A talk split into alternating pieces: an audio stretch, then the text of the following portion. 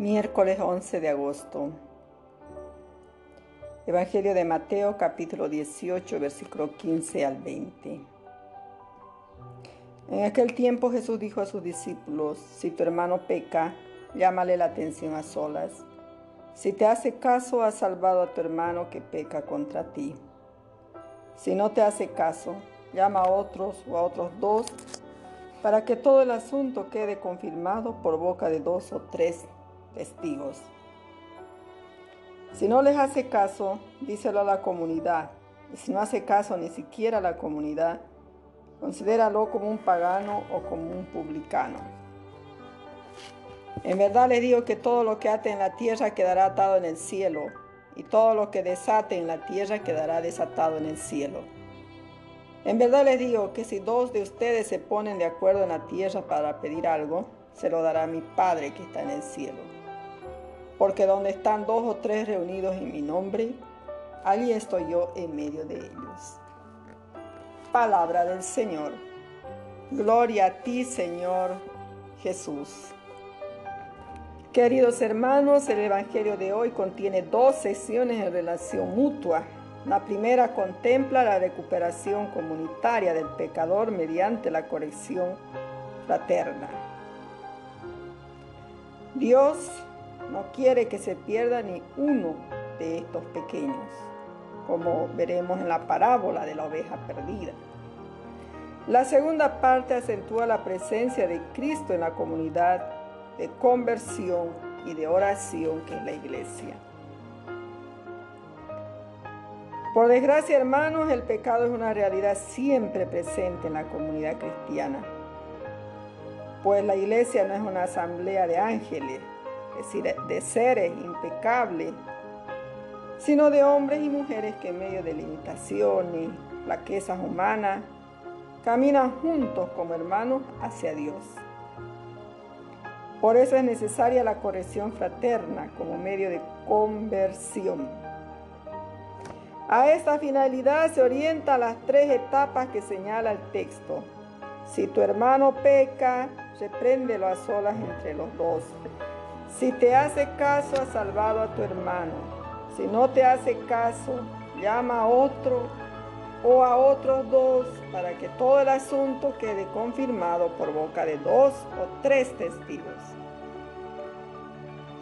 Si no les hace caso, díselo a la comunidad. Y si no hace caso ni siquiera a la comunidad, considéralo como un pagano o un publicano. La comunidad eclesial, por medio de sus pastores, obispos, sacerdotes, tiene la facultad de reconciliar al pecador bien dispuesto. O en última instancia, de excluirlo del grupo cuando por obstinación del culpable falla la pedagogía del amor dialogante y misericordioso. La segunda parte del Evangelio se refiere a la asamblea de fe reunida en nombre de Cristo. La presencia gloriosa de Dios en medio de los que se reunían para meditar su palabra.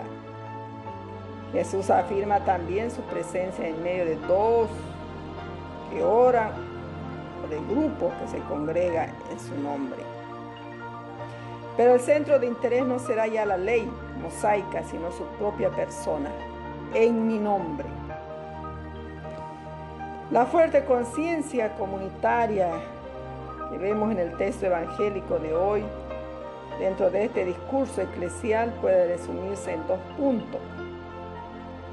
Presencia de Cristo, donde dos o tres están reunidos en mi nombre, y la comunidad, que es hermandad, que se expresa en el interés por la corrección y mejora de los hermanos por la conversión continua de todos sus miembros, por la unión en la fe, en la oración, en el amor y en la fracción del pan, como destacan los hechos de los apóstoles.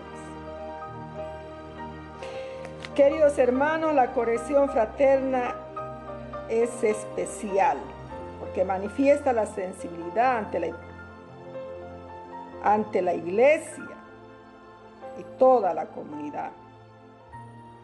Por eso un punto importante en toda la celebración comunitaria de la reconciliación es resaltar la solidaridad en la culpa, en la conversión y en el perdón. La corrección fraterna es una de las mediaciones de la caridad, pues su objetivo es la recuperación del hermano, su raíz es el amor fraterno, que es el alma de la convivencia. No hurtemos la corrección del hermano por comodidad, aunque sería peor todavía si además de abstenernos, murmuramos a sus espaldas o le echamos en cara su defecto con tono ofensivo. Todo esto sería prueba evidente de que no lo amamos, porque en definitiva, la corrección fraterna es fácil cuando existe el amor y muy difícil, por no decir imposible, cuando el amor está ausente. Oremos. Señor Dios nuestro, hoy nos reconocemos pecadores ante ti, individual y comunitariamente. Es verdad que no somos mejores que los demás, pero con tu gracia queremos enmendarnos y mejorar, caminando juntos como hermanos hacia la conversión. Haz que nos ayudemos mutuamente en este empeño mediante la corrección fraterna que brota del amor.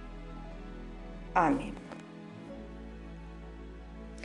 Queridos hermanos, que el Señor nos done un corazón grande, comprensivo, paciente, ante todas las situaciones que vivimos, ante nuestros fallos, nuestros propios pecados. Porque Jesús nos dice, donde dos o tres estemos reunidos en nombre de Cristo, allí estará Él en medio de nosotros, creando esa comunidad de amor y de fraternidad. Que Dios los bendiga, queridos hermanos, en esta jornada.